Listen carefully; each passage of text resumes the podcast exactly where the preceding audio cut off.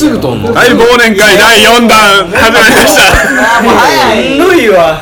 無双詞に俺なんかその説明しようと思ってたのに。思うこれまで。別にゆっくり飲んでるとこまで配信したらいいじゃないですか。であの振り返り終わったんですか？1年の？はい。ああんまり振り返ることなかった。いやまあそなんかあ土式を振り返ってた。ああはいはいその6月に出したなとかそうか。伸びて6月末になったなとか。なんか3月中旬ぐらいのはい東の苛立ちやばかったなみたいな話。とか石役 先生の。石役先生の。石役先生石役先生はもう的確にもうなんかね来た球をひたすら打ち返す機械みたいなやつだもんな。意地悪な編集者。いやでもあいつほんまに編集者向きやと思えへんほんまに。編集者になったんや。ろいやあいつはだから自分自分は編集に向いてるって自分自覚してんねんねうん。でもあいつの気が乗らん編集はできへん。だから土式は非常に稀なね。のいやでも石役を乗せれたっていうのもなかなかそうですよ。それだけでねうん。なんか嬉しいですね。そうですもう世の中のほとんどのことに気乗りしない男ですから。ほんまにほんまにすごい。ほんまにそう。すごいよそうやで。あいつババ抜きもできへんような男やで。やらないって言いますよね。うん。カードゲームとかしない？そうそう俺初めて会うたわ。トランプできへんやつ。ほんまにおもろい？そのだってやるっしょ普通。なんかバブルしようとか言ったらやるババ抜きするでしょ普通。ゲームあいつババ抜きもしない。なんかそのいや勝負事には興味ないぐらいの。ほんまに面白いっすよねほんまにおもろいねあいつがいてくれてほんまによかったよな、きっとこのラジオも聞くと思いますから。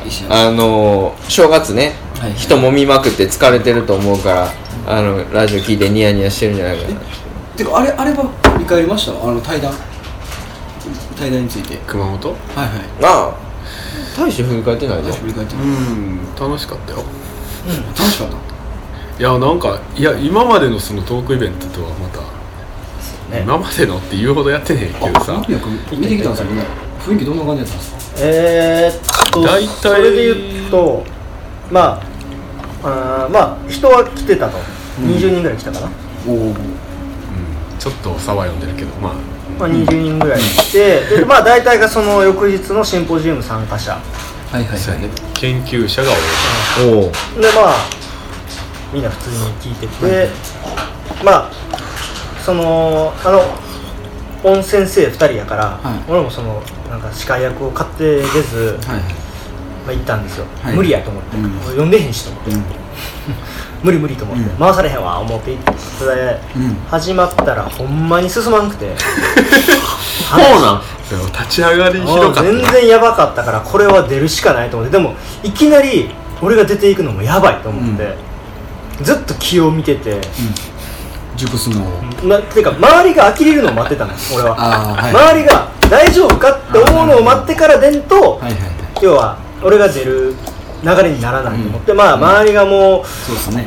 大丈夫かってなっていや東君みたいな感じでちょっとやっとそこから入っていって、まあでも。ちょっとは回したけど別に別に俺入ってなくても別に成立はしてたと思う。全然。もちろん、そんなに立ち上がり遅かっためちゃくちゃ遅かったしいきなりその Windows 95これは別に批判でもなく東がほんまに回せへんから本気で回せへん子やから。もうまあもう、んん。あのの先生が持論バーって話すあはじ立ち上がりになってしまった。でもうわ。当たり前やねんけれども土式を読んでるお客さんがゼロやねん。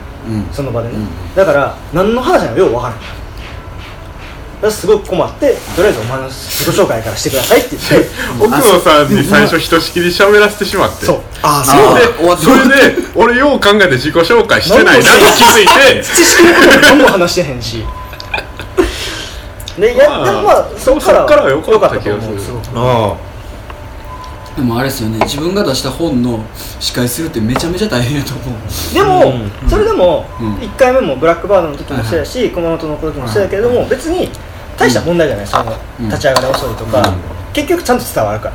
うん。それは別になんかうまいこと見せようっていう気もないし別にうまいこと見せて成立するような話でもないし。はいはい。で結局なんか話してるうちにみんな理解していくし、まあ、別に問題じゃない、ただ今度からはやっぱりどんな先生が来ても俺はもう初めから行こうかなって そうやね。は思った。言ってあげた方がいい。名マネージャーやそれは思ったあんま俺も自粛したらあかんなと思って自粛したのが俺のミスやった今回って思ったすごく。まあでもおおむね良かったんじゃないですかね。おおむねよかった、うん。なんかなんだろう研究者の人と研究者っていうか、まあ、学者の人と話すのは初めてやったし。学者の人ってね途中でねあの要は対対談に慣れてないって言ったらおかしいけど花いや講義話し始めると講義だよなスタイルがもう慣れてるから講義。おう話し始めるとあの接続詞が多すぎて、うん。切り込む隙を与えてくれない。対話にならない。つまり自己完結してしまうから。あなるほどね。まあ言うなんか言わなあかんと思ってはるんや。うん。ほん。で基本的にそういう人の話を聞くリアルタイムに聞くっていう時の一番のストレスはずっと単調な声なんですい。ろんな人の声を聞かないと眠たくなる当たり前やけど、うん集中力がかかる。うん結局話をこう途切らせながら進めていくっていうことをしないとトークショーとしては意味がない。うん。本読んでるんちゃうんやから、はいはい。それはすごく思っまあねまあでもお客さん自体が研究者ばっかりやったから、まあ、今回問題なかった、石井ええっともう一人のお父さん以外の方いる？石倉先生。石倉先生。石倉先生はどういう方なんですか？たああ面白かったよ。面白かったんや。うん玉美大玉美の教授じゃなくて秋田県立ああそう美大玉美でも上手だな。そうなんや。で中澤真一の弟子、うわマジで。やけど、もうすごいなと思ったのは、ワックンのこと知ってたもんあの自分で田んぼやってんねんちょっと。あそうなんや。言ってたよ。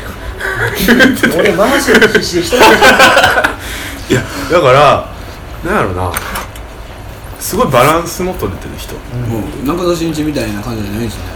うが学者は学者だから学者モードに入った学者にもなれんねんけど、はい。その何？現地民でもある。ある。部分は、うん。だから石村さんおってよかったなと思う、うんほん本当にそう思う。あそうなんや俺と黒さんだけやったらなんかなかなか、なかなかな。うん、その中間に追ってくれたみたいな、石倉さんはこの先生もだいぶ面白かったけどな。人として面白かったその後の議会があって。うん。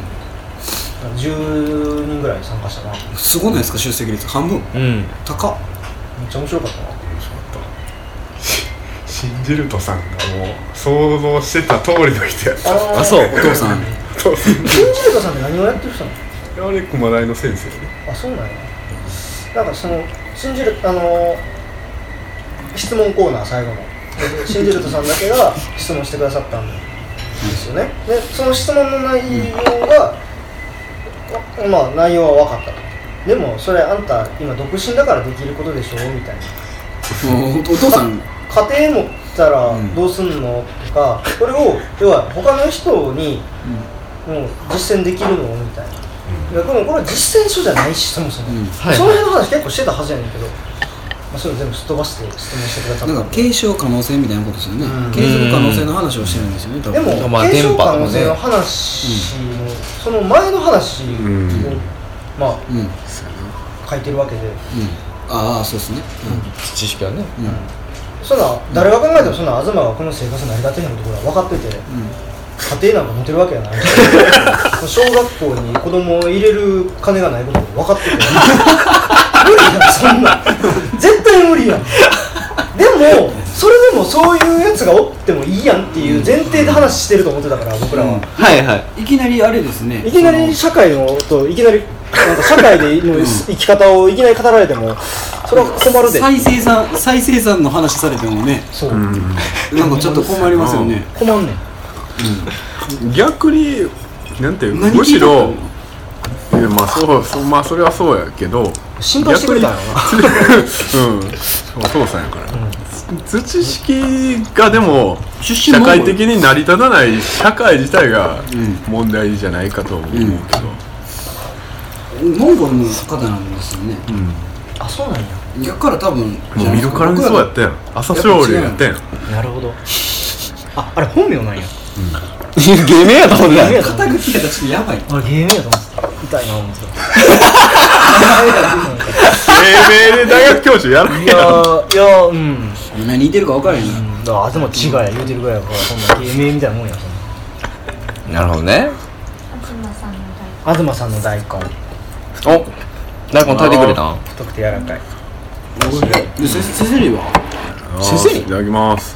練習するって。セセリ入ってますよね。これ豚これはニックじゃないよ。あこれセセリンちゃうよこの肉見てセセリって分かるのあれやな。普通に豚こまが丸まあ食ってたんか？食う食うたんね。食ったあまあすごい。なんかよくしてもらって。大根さんよかったね大根さん。俺薄い方が好き。ちょっと辛い。何の話だったっけ、えー、シンジルトさんの話や。シンジルトさんもういいや。でその分業の話するあ分業の話ねさっきの。いや俺はそれをまあまあネタバレするとニュースピックで流れてきた動画見ててああそういうことかって思ったんだけど分業すその要はさっき世の中の仕事ってありとあらゆることが分業になっていてあの分業やんもう、ありとあらゆる世の中の仕事、俺の仕事もそうやけど、分業ってどういうことですか？分ける人形？そう。なんかその人とお前やったらさ服作ってはないやん。うん誰かが作った服を売ってるわけやん。はっていうその分業やなだから一からあそう服作って。大きく見るってことですかそうそうそうそうはいでそれいはいはい。はでもっと細かい分業してる人もおるわけよ、工場で来年流れてくる商品をパッケージするだけの人、うんうんそれってやっぱり虚しいよね。みたいな感覚ってまあ分かるやんか。なるほど一つの仕事をあだから一つの仕事の話をしたんですね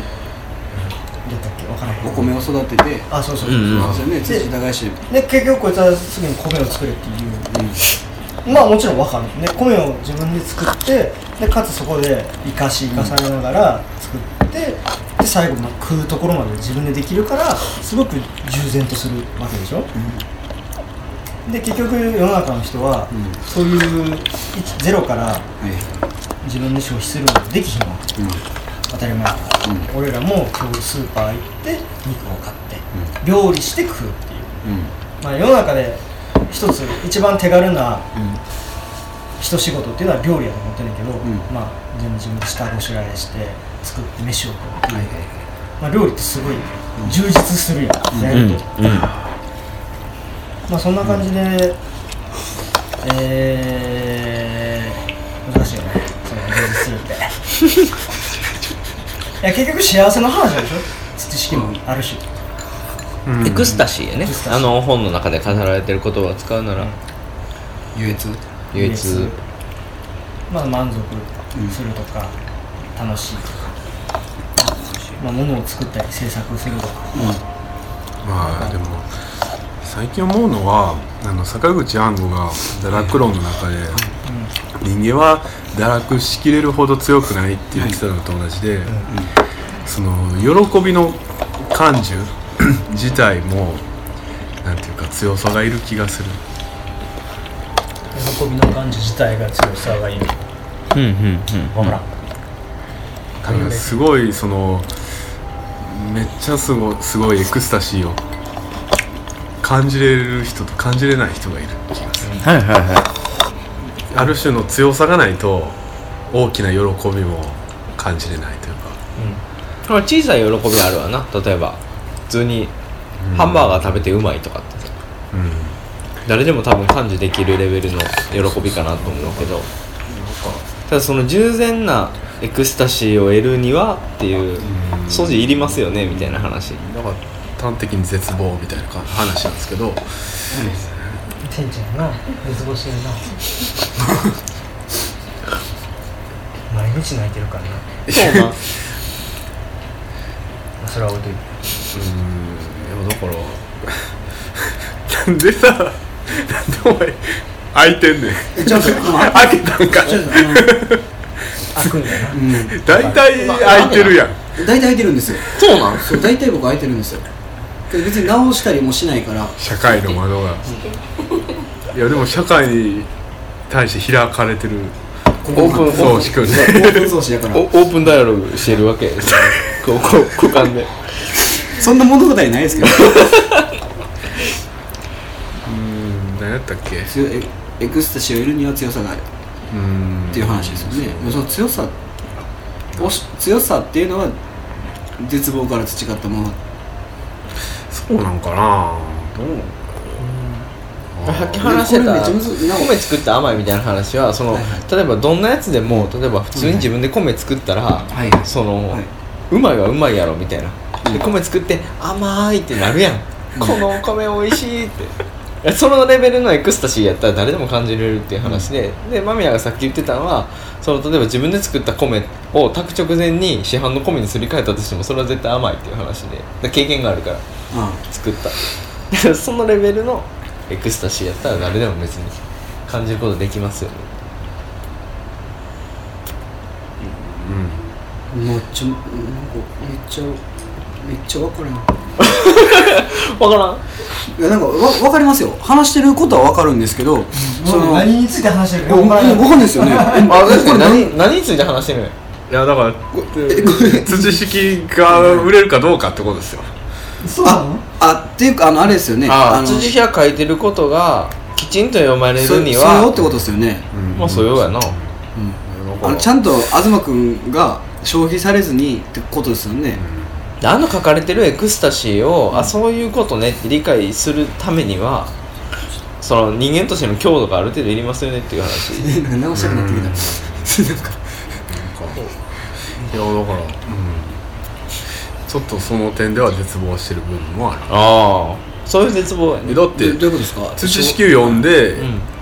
いまだに一人も言ったら里山生活を始める人はいてないわけや出してもまだ半年やろ。まあまあそれはそうやねんけどうん。まあおらんやろなとも思ってたけど、でも100人以上は読んでるますよね、きっとね。余裕で。あある種一つのその民話というか文化史として消費されてるというその一つのまあまあ形がそれでいいやけど。そこがあれじゃないですかシンジルドさんが言ってたことうんでもあるんかな。だあそう。だと思うんですよね。マネーできないじゃないかっていうあのなんかあのリリプロできひんやんみたいな、っうんていうでも実際はリプロできるわけじゃないですか。リプロじゃないけれども、まあ同じ生活様式にはあの入ることができるわけじゃないですか、うん。あの思考さえ持てば。うんうんうん。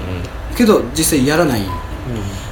でもともとその土式を作った理由の一つとして、その呼び交わすっていうのが一つあったやん、俺と同じようなやつおるやろみたいな、ゴゴキブリ一匹論でそうそうゴキブリ一匹論が実はゴキブリ一匹しかおらんかったみたいなところがちょっとあってその絶望やんな。そうですね。おーいみたいな。帰ってこない山彦のなんか絶望みたいな。世界がまあ滅んでえでもなぜか自分は生きてたと、けど周りにはまあ今のところ自分以外の人間は確認できないと、けど俺が生き残ったんやったら、この世界中には何人かは生き残ってるやろっていう希望が どこを探しても笑うみたいな、絶望ですよね。でな東君なんでそれを求めるんですか？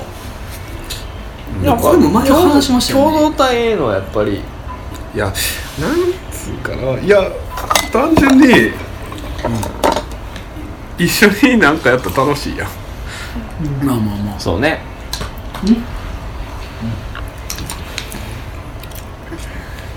うん。っていう。まあだから別に、なんつうか、はい。絶望ではないんやけど別に知識出す前から僕はもうはい。従前な暮らしを送ってるので、なんかでもこんなに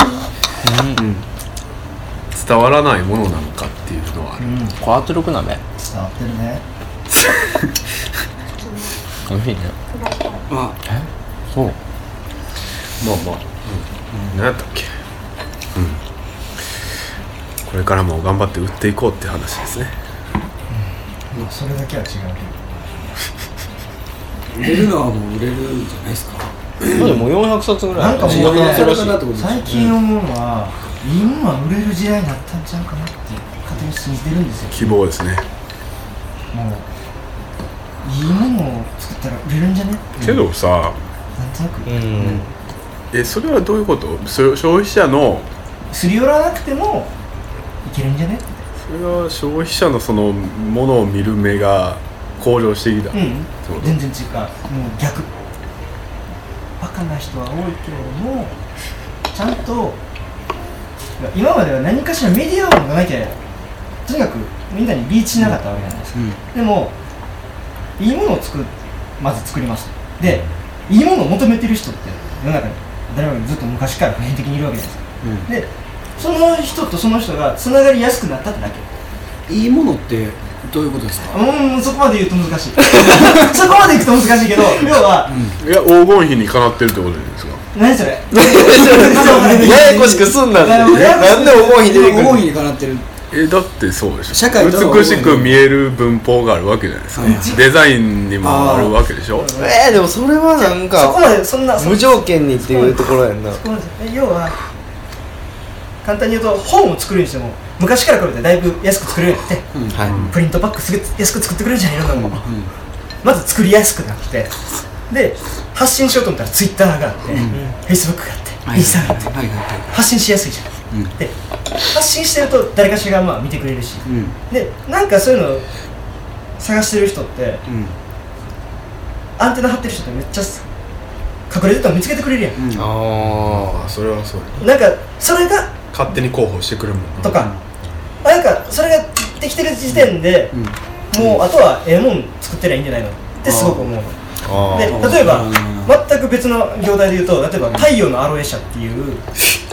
太陽の話あの、あのね例えば化粧品っていうのまたコスメ来たコスメ来たね。例えばね化粧品化粧品っていうのは広告費にすごいお金かけてるわけじゃないですか。はい。はい例えば石器製にしろ3にしろ例えばじゃあこれとかさこの瓶の方が高いわけじゃないですか原,、はいはいはい。原価より、うん。この液体の原価よりこの瓶の方が高いわけ、うん。でこの広告費の方がもっとさらに高いわけ、うん。でコンセとかでいくとそのじゃあ上戸彩を雇ううんとか、きあの北川景子を雇うとか、桐谷美玲雇うもちろんそっちの方が高い、うん。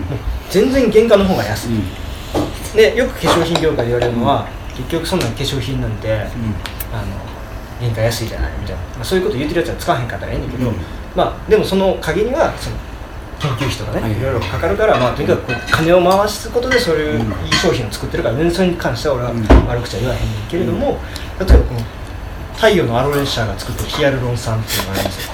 これ見たら分かるやろ。このなんすごいか紙瓶みたいな。なんかもう要はもうペラッペラのなんかおしっこ入ってんじゃんみたいな。ものすごい安い原価で。うんただでしかもこれの本社が民家の家で作ってるのこれただこれは今バカ売れしてるの。ええそうなんや。ただこれ要は原価がだからめちゃくちゃ高いわけやな、あのええもん作ってるから。でもええもん作ったからその内容がすごく評価されて口コミでめっちゃ回ってパッケージがダサくても？ダサくても、まあ、どこぞのね有名企業じゃなくても、ええもん作り続けたからうんものすごい売れてるわけやな特に中国でめっちゃ売れてんのこれ。あそうなんや。すんごい売れてるよな。中国で話題になってせやなで日本に逆輸入で中国の方が薬に対して厳しいっていうか、うんうん。あいつらあの、まあ、日本で薬買うんだけどもともとそういう漢方とかがさ、まあ、ああそこが由来やんか、うん。だからそういう成分とかに関してすごく厳しい。で中国ですごく流行っててうん。爆発的にヒットしてる。広告費ゼロやでこれ、よ物がいいだけ、うん。っていうのを見ててもやっぱすごく思うのは日本作ったら作ってまあうまいことタイミングさえ合えば売れるよね純度の高いものを作るってことね。うん。すごく思ってなんかいい俺はそれいい時代やなと思って。よかった。と思ってもうその恩恵を知識も受けてると思いますよ、まあ。もちろんねそのリトルプレスとかその勝負数出版っていうもの自体が、うん。それこそそうですね。ネットで作れる格安印刷っていうのありきの、でもともとそのジンっていう携帯ってそろそろコピー用紙みたいな、をホッチキスで止めてたみたいなぐらいの話やからさ。やっぱりそれなりの冊子を普通に個人が作ろうと思えば作れるみたいなのってあるし、ねしっかりしたシステムの上で成立してるので、なんでこの話になったんだっけ？なんかすぐ脱線するよね僕ら。いやいい脱線をしたいですね。どうせならうんいい脱線やと思いますね。だからホテルもそうやもん俺。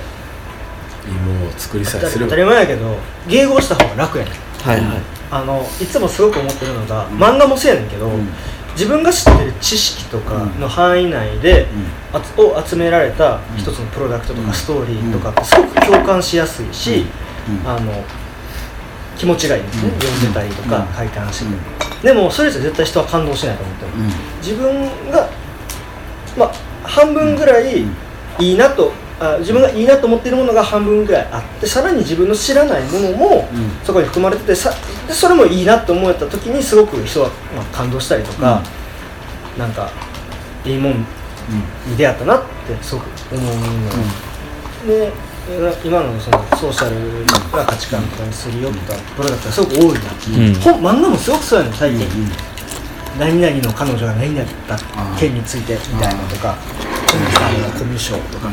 パッと見てパッと理解できてパッとその面白さが分かって、あ面白かった、絶対それ続かんよ、ハンターハンターってマジ意味わからんし、理解できひんけど、マジその面白さをやっぱみんな感動して見るわけやん、新肉の巨人のもそうやけど、でホテルも全部そうやと思っててあのグラフィックってすごいもうギリギリをついたの、ホテルホテルであんな 絶対作ったらあかん。そもそもそもそも星を星を使っちゃいけないの。ホテル。マジでギリギリを狙ってんねんあれ。はいはいはいはい。ちょっとでもずらしたらもうマジただのキッチュというかもううん。ダサい、うん。うん。うんそれをまあ超あの人はプロや、プロって言ったらおかしいけどもうすごい今、ん。超かっこいい人やから、いけてるんやけどあんな真似してもできひん、100%、であれって迎合してへん。の、分かりづらいもんあんなグラフィック、ただ絶対かっこいいと思う人は、説明もせんでも、ん。グラフィック知らなくてもかっこいいと思う人絶対おる、信じてあれをやってんねん。で正直ホ今ホテルをはいやってるとすると、いろんなホテルの、えー、と運営とか立ち上げとかやってる人といろんな話するんだけど、みんなあれに対して眉を潜めるのよ。えあれに対して？あのロゴ？ああのポスターとかロゴ。まずそもそも、星使ってるよ俺ら、ホテルの星っていわゆるレーティングシステム、うん。誤解を受けるやんと、うん。え三つ星ホテルっていうことでやってるんですか、あいやそういうつもりじゃないし、みたいな。っていうか星なんか3つの時もあれば100ぐらいある時もあるし、もうまずそういうところでナンセンスなの、めっちゃそれ批判されていろんな人がそうなんや。やっぱそうなんや。めっちゃなんか「大丈夫お前ら」って「ど素人にも程があるやろ」みたいな。いや分かっててやってんねんけどなみたいな。でも本来の消費者とか、ホテル業界関係ない人からしたら別にそのどうでもいいわけやん。うん。なんかそこをそっちを信じてる俺は、業界じゃなくてまあ身内事っちゃ身内事ですもんね。うん。業界でね星使ったらあかんとかね。めちゃくちゃ身内事やから。ね、あそうやな。まあ、っていうね。要はいいもんを信じて作らんとつまんないし、あの飛び抜けることもできないなってすごく思ってるその代わりめちゃくちゃ度胸がいる、でもじゃないとそのまあ今このタイミングで君がホテルを作る理由とかないもんね。全く言ったら。てか俺そもそもホテル別に興味なかったし。そうやな。俺はメディアは何でもやねん、デザインであろうがアートであろうがホテルであろうが。まあだから。俺が化粧品会社の社長の息子やったら化粧品やった。し ああ。